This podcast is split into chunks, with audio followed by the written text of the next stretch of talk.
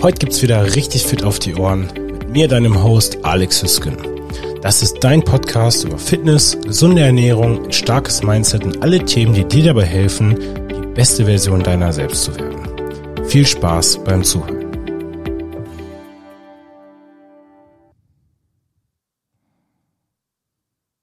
So, Alarm im Darm. So wollte ich die Folge erst nennen. Jetzt habe ich es ja eh schon gesagt.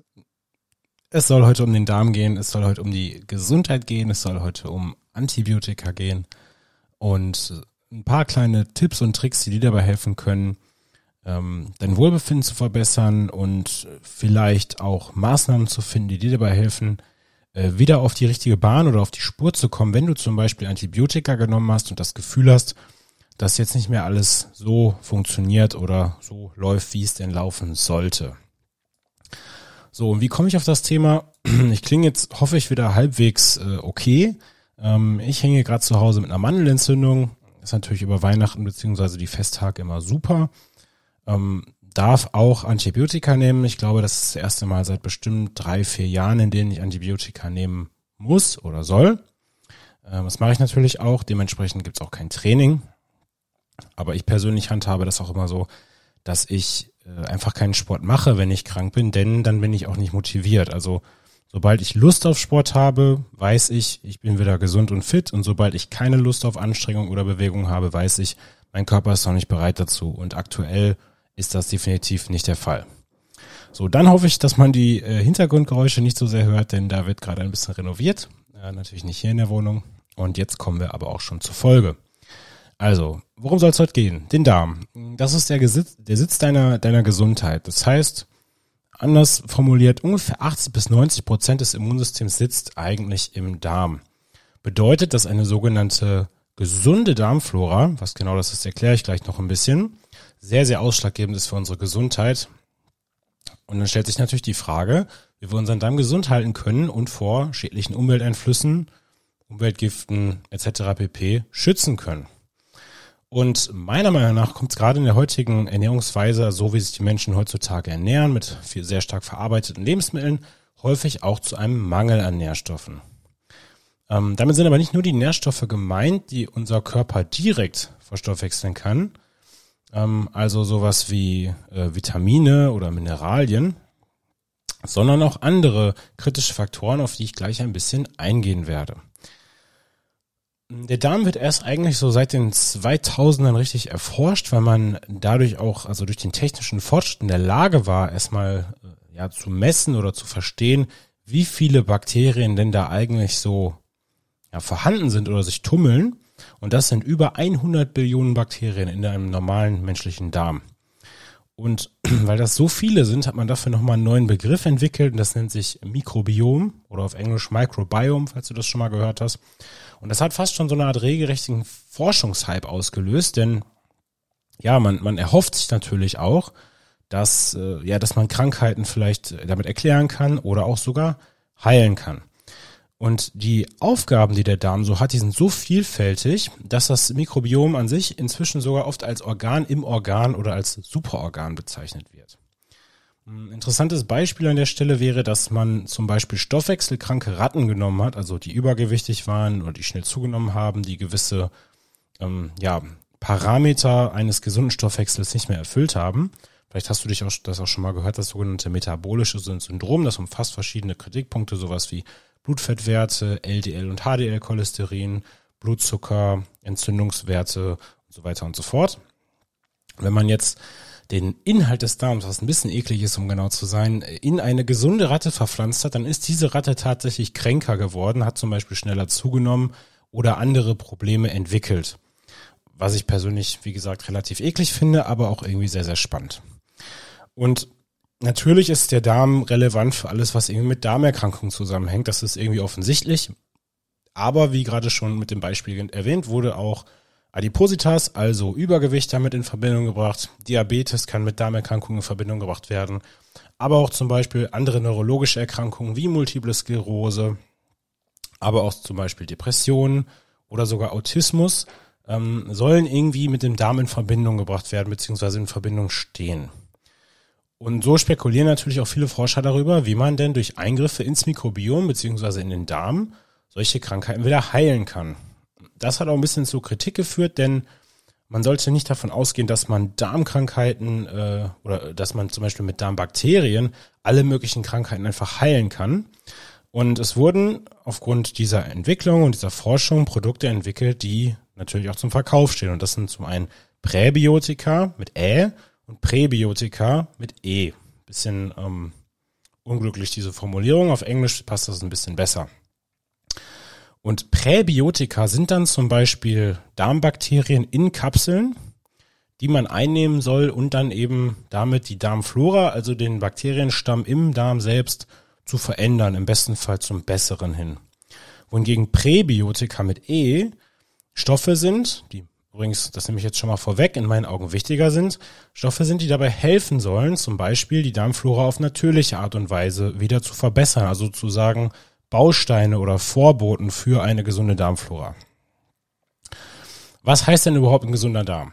Hm, für eine gesunde und gut durchblutete und vor allem auch dichte Darmschleimhaut, das sind nämlich so die, die Kriterien, sorgen unsere guten Darmbakterien.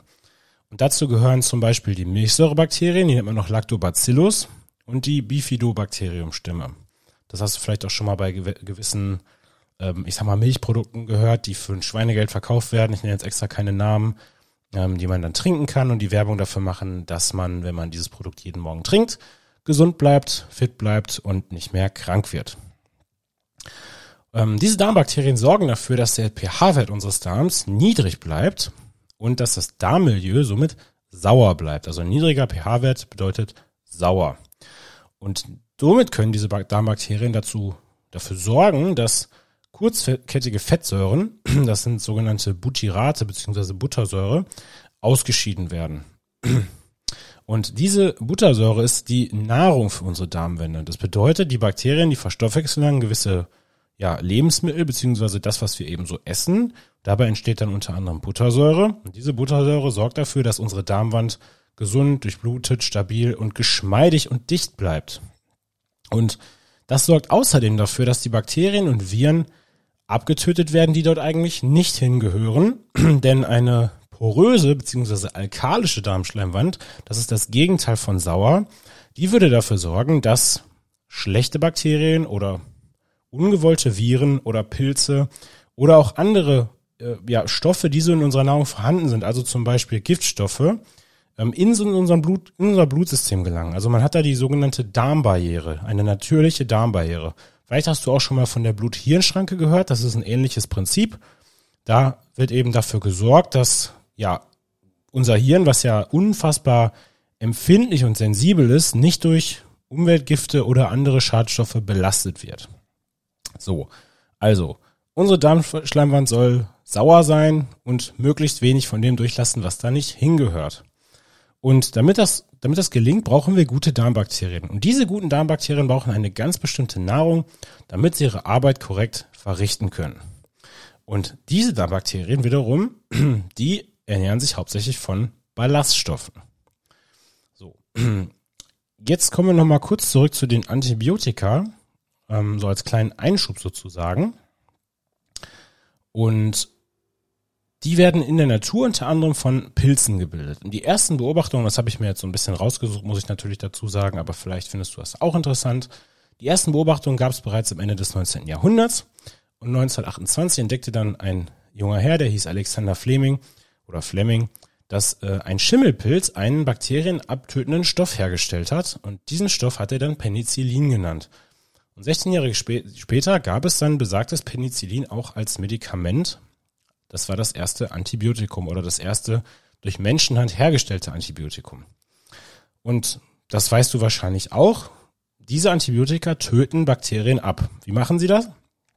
Zum Beispiel, indem sie den Aufbau einer Zellwand hemmen. Das heißt, die meisten Bakterien, die haben eine Zellwand, die dafür sorgt, dass sie stabil bleiben, beziehungsweise diese Zellwand stabilisiert die Bakterie. Und wenn diese Zellwand nicht aufgebaut wird, dann wird das Bakterium geschädigt oder kann platzen.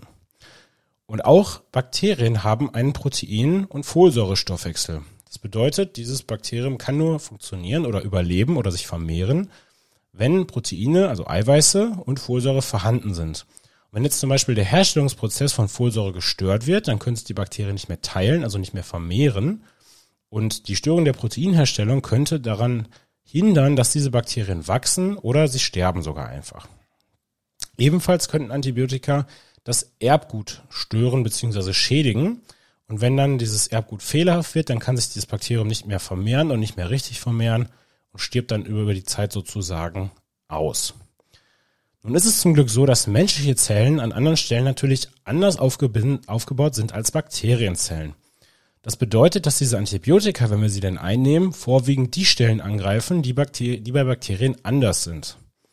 Und somit werden durch die Einnahme von Antibiotika in der Regel überwiegend Bakterienzellen geschädigt und nicht unsere menschlichen Zellen.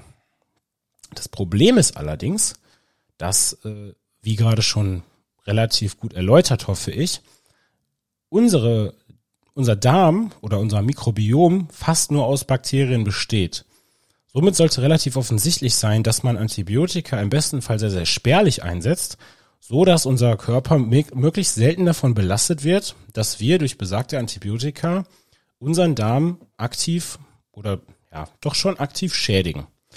Und somit sollte der erste Tipp sein, den du dir an dieser Stelle mitnimmst, dass du nach einer Antibiotikakur oder Antibiotikagabe alles dafür tust, deine Darmflora, dein Mikrobiom wieder so aufzubauen, dass dein Darm widerstandsfähig ist und die richtigen Bakterienstämme dort existieren oder vorhanden sind. Und einer der wichtigsten Bestandteile, jetzt egal ob mit oder Antibiotika, äh, mit oder ohne Antibiotika, sind die Präbiotika, also die Ballaststoffe, die wir aufnehmen durch unsere Lebensmittel oder das, was wir eben so essen. Und um genau zu sein, sind Ballaststoffe unverdauliche Bestandteile in verschiedenen Lebensmitteln. Das bedeutet, dass unsere körpereigenen Enzyme, also zum Beispiel die Amylase in unserem Speichel oder auch die Magensäure, das ist kein Enzym, ähm, aber trotzdem, äh, nicht in der Lage sind, diese Stoffe aufzuspalten und zu verdauen. Bedeutet, die Ballaststoffe werden unverdaut wieder ausgeschieden, beziehungsweise die Bakterien haben da dran so ein bisschen, ich sag mal, zu knabbern. Und nur durch diese Ballaststoffe können wir eigentlich dafür sorgen, dass unsere Verdauung richtig funktioniert. Wir beugen damit zum Beispiel Verstopfung vor oder können Verstopfung auch lösen. Und die Deutsche Gesellschaft für Ernährung, von der ich, um ehrlich zu sein, nicht so viel halte, weil die zum Beispiel auch in Bezug auf Vitamin D recht, ich sag mal, fragwürdige Empfehlungen abgibt. Diese DGE empfiehlt, dass wir mindestens 30 Gramm Ballaststoffe am Tag zu uns nehmen sollten. Doch selbst das schaffen die meisten Menschen leider nicht. Denn ähm, ja, das, äh, ja, was, was soll ich sagen? Die, die essen einfach scheiße, ernähren sich schlecht, zu wenig Obst, Gemüse und Co. Und dann fehlt das einfach. Also mal ein Beispiel. 100 Gramm ungeschälte Apfel haben ungefähr 2,5 Gramm Ballaststoffe. Warum sage ich jetzt ungeschält? Weil natürlich auch in der Schale oder besonders in der Schale relativ viel Anteil oder prozentualer Anteil vorhanden ist. 100 Gramm gekochte, gekochte Kartoffeln haben ungefähr 2 Gramm Ballaststoffe.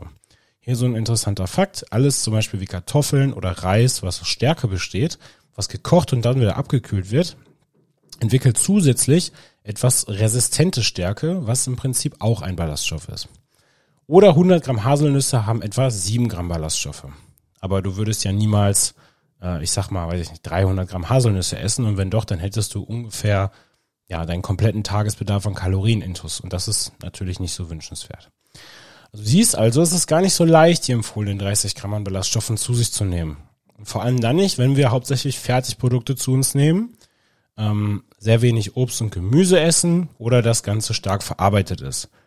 Und Ballaststoffe sind auch einer der Gründe, warum es zum Beispiel viel, viel leichter ist, große Mengen an Saft zu sich zu nehmen. Hast du mich vielleicht schon mal sagen oder hören oder irgendwo gelesen, dass äh, O-Saft meiner Meinung nach oder Fruchtsäfte meiner Meinung nach kein gutes Lebensmittel für die meisten Menschen sind.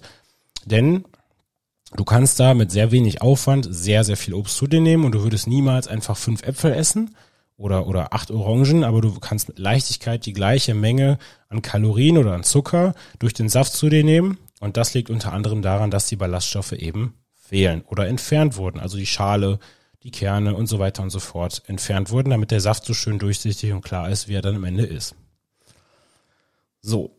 Und wenn man dann den Milchsäurebakterien beziehungsweise den Darmbakterien, die ja so unglaublich wichtig für eine gesunde Darmbarriere sind, ihre Nahrung verwehrt, also die Ballaststoffe nicht mehr zuführt, viele verarbeitete Lebensmittel zu sich ähm, nimmt und ein paar andere Lebensmittel, die da nicht gut sind, in dem Kontext werde ich gleich noch nennen, dann sterben diese Bakterien ab.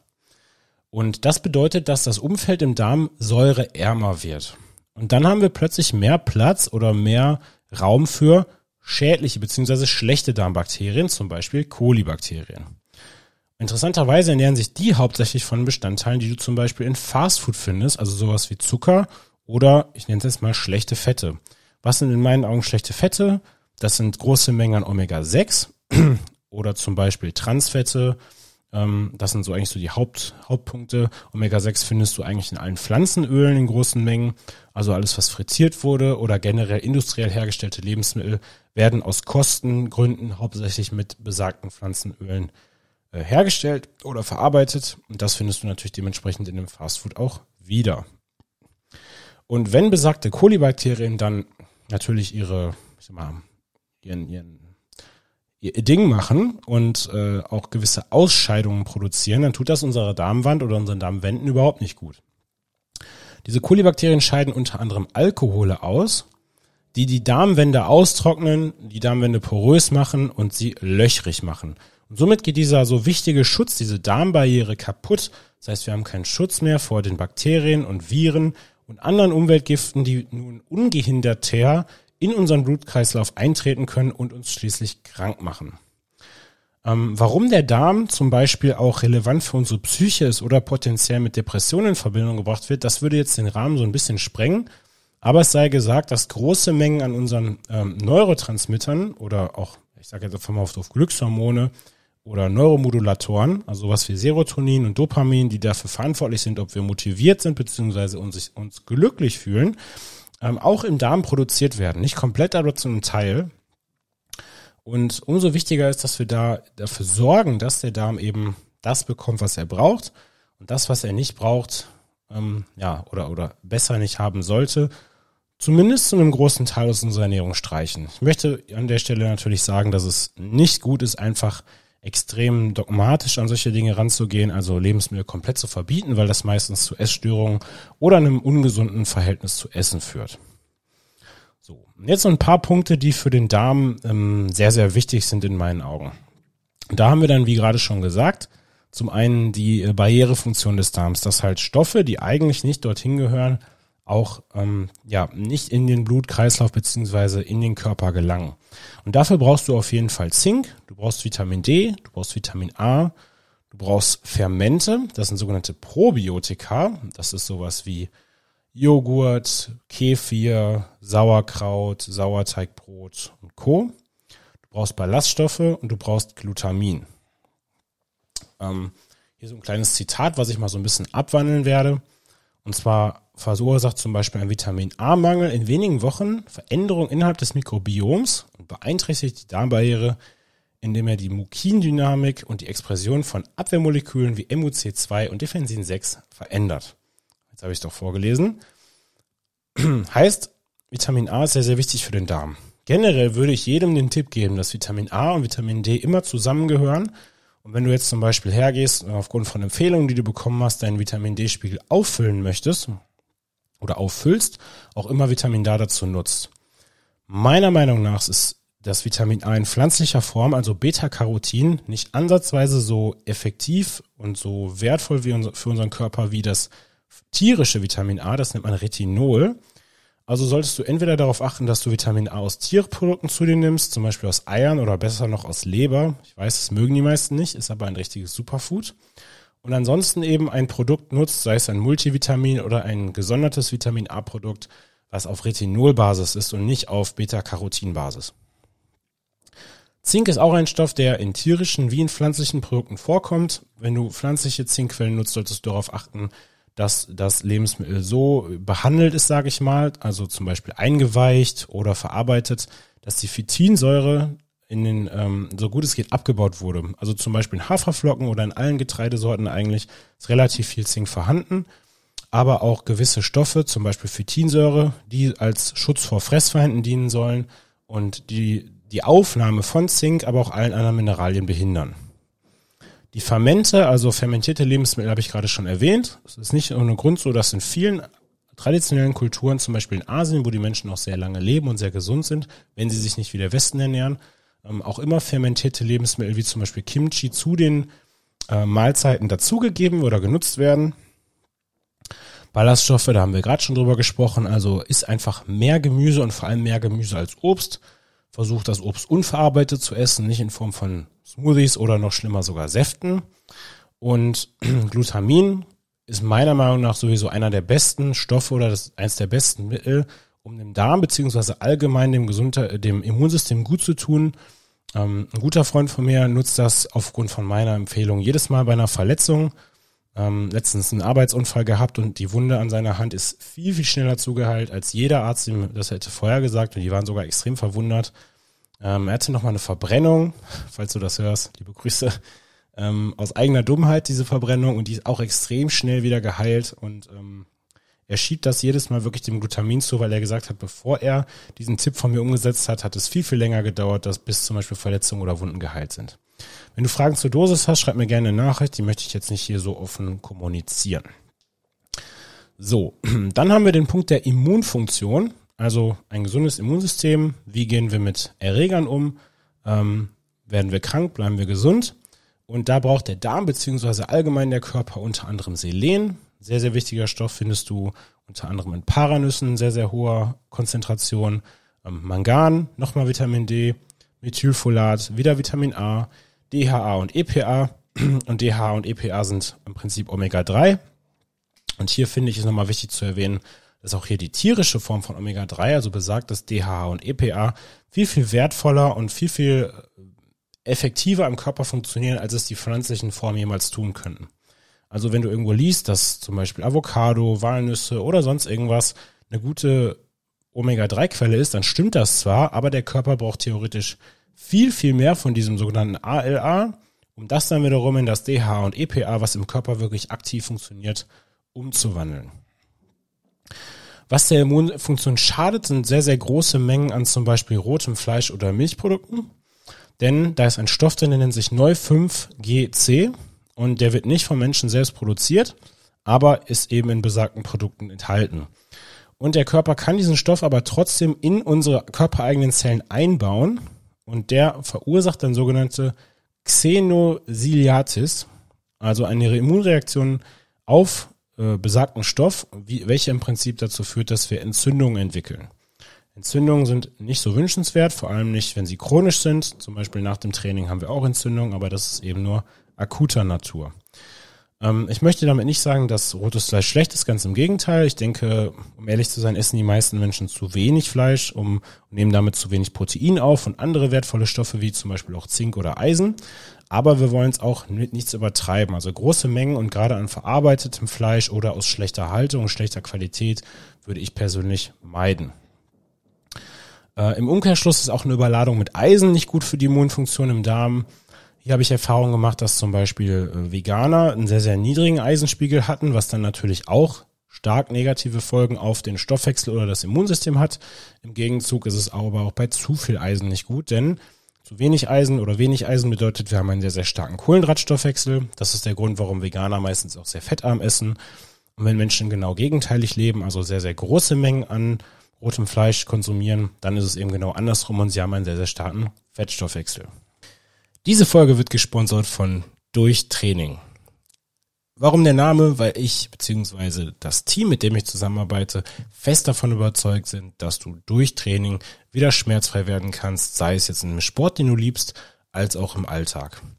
In dem Programm, was wir zusammen entworfen haben, steckt die Erfahrung von meiner individuellen Arbeit mit über 100 Klienten, zahlreiche Mentorings und Fortbildungen und auch das Wissen der Physios, Sportwissenschaftler und Coaches, die ebenfalls daran mitgearbeitet haben.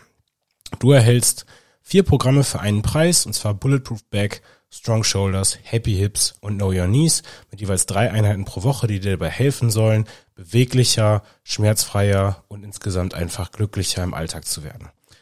Wenn du weitere Fragen zu den Systemen hast, dann hör dir zum Beispiel mal die Folge 49 an, die Folge 30 oder die Folge 11 wenn du direkt mit dem One-on-One-Coaching starten möchtest oder dir nochmal die Testimonials anschauen möchtest, die du in unseren Highlights findest, dann kannst du das gerne bei durchtraining.cf oder bei mir Alex Hüsken tun. Beides findest du in der Folgenbeschreibung. Der nächste Punkt, der meiner Meinung nach sehr, sehr wichtig ist oder einer der fast schon wichtigsten Punkte ist die Verdauung von Proteinen.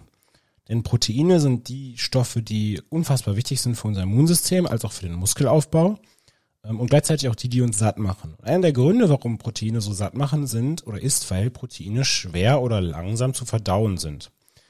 Wenn wir nun aber zum Beispiel zu wenig Magensäure produzieren und die Proteine beziehungsweise Stoffe ähm, unverdauter oder in zu großer, in zu großem Volumen in den Darm kommen, dann belastet das diesen natürlich ganz, ganz extrem. Einer der wichtigsten Faktoren, um korrekt zu verdauen, ist Zink. Das bedeutet, wir brauchen Zink, um die sogenannten Proteasen herzustellen. Das sind die Enzyme, die der Körper bildet, um Proteine zu verdauen. Meiner Meinung nach geht es noch ein bisschen darüber hinaus. Vor allem ist der Konsum von Kaffee zusammen mit Proteinen beziehungsweise Kaffee allgemein zusammen mit Lebensmitteln äh, in meinen Augen eher kritisch zu beurteilen. Denn Kaffee ist wie flüssiger Stress. Das bedeutet, je mehr Kaffee du trinkst, desto mehr Cortisol, also Stresshormon, schüttet dein Körper aus. Und je mehr Stresshormon du ausschüttest, desto weniger Magensäure produzierst du, weil dein Körper denkt sich gerade, okay, ich bin in Gefahr, ich schicke mein Blut mal lieber woanders hin und verlangsame die Verdauung im Darm als auch im Magen. Also ist das meiner Meinung nach eher kritisch zu betrachten. Und ich persönlich versuche immer nur dann Koffein zu konsumieren oder Kaffee zu trinken, wenn ich nichts esse. Ähm, darüber hinaus ist es zum Beispiel so, dass wir, wenn wir sagen wir mal, ich nehme jetzt ein Multivitamin oder ich nehme eine Zinkkapsel und nehmen die zusammen mit Kaffee ein, auch davon weniger aufnehmen. Also die Aufnahme von Mineralien allgemein wird deutlich eingeschränkt, wenn wir zum Beispiel Kaffee dazu trinken. Nichts gegen Kaffee, Kaffee super, Kaffee schmeckt gut. Die meisten trinken vielleicht etwas zu viel davon. Aber ähm, wenn du Probleme mit der Verdauung hast, solltest du auf jeden Fall mal im Hinterkopf behalten, wie viel Kaffee du konsumierst, wann du ihn konsumierst, zusammen mit Essen oder ohne Essen. Und wenn der Zink oder der Zinkkonsum nicht reicht, dann könntest du definitiv oder gegebenenfalls noch über Betain nachdenken. So, der nächste Punkt, den ich ansprechen wollte, ist die sogenannte Dysbiose. Das bedeutet, dass unser Darmmilieu oder unser Mikrobiom eben nicht so zusammengesetzt ist, wie es das eigentlich sollte, sondern zu viele Bakterien dort ja, leben oder vorhanden sind, die dort eigentlich nicht hingehören. Damit du einer Dysbiose vorbeugst, beziehungsweise was du tun kannst und was du meiden solltest, um, um die in den Griff zu bekommen. Ähm, da ist es so, dass du Vitamin D priorisieren solltest. Also check doch mal deinen Vitamin D-Spiegel im Blut. Ist genug Ballaststoffe. Wenn du große Probleme damit hast, Obst und Gemüse in ausreichender Menge zu dir zu führen, würde ich mal über äh, Tiefkühlgemüse nachdenken. Dann kannst du zum Beispiel immer sagen, ich nehme jetzt eine Tüte. Also ich persönlich mag Froster, ist kein Sponsor oder sowas. Ähm, 600 Gramm, das ist so mein Minimum am Tag. Kann mir das ja auch auf zwei Mahlzeiten aufteilen wenn du gute Eiweißriegel nutzt, nicht so solche, die kaum Eiweiß enthalten, viele Fette, Zucker und so weiter, sondern eben die, die auch halbwegs gut zusammengestellt sind, dann haben die in der Regel auch, ähm, wie heißen die denn nochmal? Polyoligosaccharide oder so. Also im Prinzip auch eine Art von Ballaststoff, die genutzt werden, damit die Dinger eben ein gewisses Volumen haben. Und meistens ist es dann so, dass so ein Riegel, ich sag mal, 20 Gramm Kohlenhydrate hat, aber 10 bis 15 Gramm von besagten 20 aus Ballaststoffen bestehen und somit eigentlich gar nicht zu dieser Bilanz dazugerechnet werden sollten oder müssen. Ebenfalls wichtig, und ich hoffe, du hast inzwischen verstanden, wie wichtig das ist, sind die Fermente, also fermentierte Lebensmittel, die dem Darm und der Darmflora gut tun. Und alles, was die Dysbiose schädigt, ähm, lässt sich zusammenfassen unter Gluten. Also selbst wenn du keine Glutenintoleranz hast, solltest du darüber nachdenken, deinen Glutenkonsum zu, ja nicht zu minimieren, aber zumindest zu überwachen. Ich persönlich mache es so, ich versuche einmal am Tag maximal ein Getreide zu essen. Ja, also nicht zum Beispiel morgens Haferflocken, Mittagsbrot und abends nochmal irgendwas aus Weizen, sondern ich setze mir selber die Regel einmal am Tag. Damit fahre ich persönlich sehr, sehr gut und fühle mich auch deutlich besser. Was dem Darm ebenfalls schädlich ist, beziehungsweise der Dysbiose, ist unverdautes Protein. Da haben wir gerade schon drüber gesprochen. Und raffinierter Zucker, also im Prinzip Cola oder andere Softdrinks, Süßigkeiten und Co. in großen Mengen führen dazu, dass äh, das Darmmikrobiom geschädigt wird bzw. sich verändert. Und was ebenfalls sehr, sehr wichtig ist, was jetzt nicht so sexy ist, der sogenannte Darmschleim. ähm, das hat man erst vor einigen Jahren so ein bisschen wiederentdeckt, beziehungsweise also in den letzten, sag mal, zehn Jahren ist das wieder aufgekommen. Wenn der Darmschleim nicht so dick und geschmeidig ist und die Darmwände schützt, wie das eigentlich der Fall sein sollte, ermöglicht das wiederum Bakterien, das Epithel, also die, die Darmwände zu erreichen und zum Beispiel Entzündungen auszulösen. Und um das zu vermeiden, beziehungsweise den Aufbau von Schleim zu fördern, braucht es wiederum Vitamin A, Vitamin B6, Glutamin. Glutamin findest du als Supplement, das würde ich auch jedem empfehlen, der dann Probleme hat. Ansonsten eben in eiweißreicher Kost, dann wiederum auf die Proteinverdauung achten. Du brauchst die Aminosäuren Treonin, Cystin, Glycin, Serin und Prolin. Und Cystin ist auch ein Stoff, den man eigenständig einnehmen könnte. Das hilft auch gut gegen den Kater übrigens. Und Glycin wiederum ist eine Aminosäure, die meiner Meinung nach deutlich zu wenig konsumiert wird und die findet sich hauptsächlich in Kollagen. Die meisten Menschen essen heutzutage deutlich weniger Kollagen als früher. Wenn du nicht an deinem Hühnerknochen rumnagen möchtest, Knochenbrühe trinken willst oder was auch immer, würde ich dir empfehlen, zum Beispiel mal ein äh, Kollagensupplement zu nutzen. Der Podcast hier wird ja gesponsert von Nedubili. Die haben ein Kollagen, das schmeckt aber um ehrlich zu sein ziemlich kacke. Ähm, dann werden wir außerdem noch gesponsert oder ich von Hart Babel. Die haben einen Booster, in der Kollagen enthält. Nicht für deinen Darmschleim, sondern eher für die Gelenke, denn Kollagen ist natürlich auch wichtig, um äh, Knorpel zu bilden. Also achte darauf, dass du genug Glycin zu dir nimmst. Das ist die Aminosäure, die in Kollagen zu finden ist. So. So, wenn du jetzt zum Beispiel schon einen Reizdarm hast oder eine sogenannte SIBO, also eine Small Intestinal Bacterial Overgrowth, ähm, das heißt eine Dünndarmfehlbesiedlung, dann sind leider viele von den Tipps, die ich gerade genannt habe, so ein bisschen mit Vorsicht zu genießen. Denn wenn du besagte Probleme hast, dann kommst du in der Regel auch nicht mit größeren Mengen an Ballaststoffen oder Präbiotika zurecht. Und was man in dem Fall äh, entdeckt hat, ist das sogenannte resistentes Dextrin auch bei äh, diesen Menschen ja zumindest teilweise gut gut ver verträglich war. Da muss man natürlich schauen, ähm, dass man sich hier sehr, sehr langsam steigert, denn ansonsten kommt man bei einem kranken Darm selbst mit kleineren Mengen Präbiotika eigentlich nicht zurecht, denn ähm, die Bakterien, die da ihr Unwesen treiben, sage ich jetzt mal, im Darm, die fermentieren dann die Präbiotika zu früh und dann kommt es sehr, sehr früh nach der Einnahme zu Blähungen oder einem Blähbauch oder ähnlichem. Wenn du diese Tipps, die ich gerade alle genannt habe, schon mal umgesetzt hast und trotzdem ähm, Probleme hast mit eben deiner Verdauung, Blähbauch und Co., dann empfiehlt sich eine sogenannte FODMAP-arme Ernährung. Das schreibt man F-O-D-M-A-P. Das ist eine riesenlange Liste an Lebensmitteln, die eben als High oder Low, also als stark oder wenig äh, FODMAP-haltig oder wie auch immer man das nennen möchte, eingestuft werden. Und ähm, dann sollte man erstmal alle FODMAP-Lebensmittel aus der Ernährung streichen, um zu schauen, wie, wie man dann eben, wie man sich dann fühlt und ob das auf lange Sicht dann die Darmflora zu einem besseren bewegt. Ich persönlich denke, dass es hier dann alles ja mit Vorsicht zu genießen ist, also dass man, dass man versucht, die richtige, das richtige Verhältnis zwischen Dosis, also die, im Prinzip macht ja immer die Dosis das Gift und dass man eben dann so viel wie möglich an den guten Stoffen, die der Darm eben so braucht, zu sich nimmt, ohne wiederum Blähung oder Unwohlsein hervorzurufen. Ich persönlich werde jetzt, nachdem ich die Antibiotika genommen habe oder auch schon währenddessen, darauf achten, dass ich morgens und abends Glutamin zu mir nehme. Gegebenenfalls werde ich mir auch noch ein paar Darmbakterien kaufen, auch wenn da eben fraglich ist, ob der Körper die wirklich aufnimmt, beziehungsweise ob die da ankommen, wo sie hingehören. Alles andere, was ich hier gerade so aufgezählt habe, versuche ich persönlich ohnehin umzusetzen. Ich hoffe, dass dir diese Tipps ein bisschen dabei helfen konnten, deinen Körper und deinen Darm besser zu verstehen. Wenn du Probleme dabei hast, schreib mir gerne eine Nachricht. Wenn du Interesse daran hast, dass ich mal eine Folge über die sogenannte FODMAP-Ernährung mache, beziehungsweise alles, was man sonst noch so tun kann, um Verdauungs- und Magenproblemen vorzubeugen, schreib mir gerne eine Nachricht. Und ja, ich bedanke mich ganz herzlich fürs Zuhören. Jetzt kommt noch ein kleiner Einspieler vom Podcast Sponsor und dann hören wir uns hoffentlich bald schon wieder, denn ähm, ja, Ich habe Lust, euch mit neuem Wissen zu versorgen. Danke fürs Zuhören und bis bald. Ich freue mich, dass du bis zu diesem Moment zugehört hast. Ich hoffe, du hast eine Menge Wissen mitnehmen können, das du auch anwenden kannst und anwenden wirst. Jetzt noch zu den restlichen Sponsoren dieses Podcasts. Das wäre zum einen Hart Babel, ein Supplementhersteller unter anderem für das meiner Meinung nach mit beste O3D3K2 Produkt.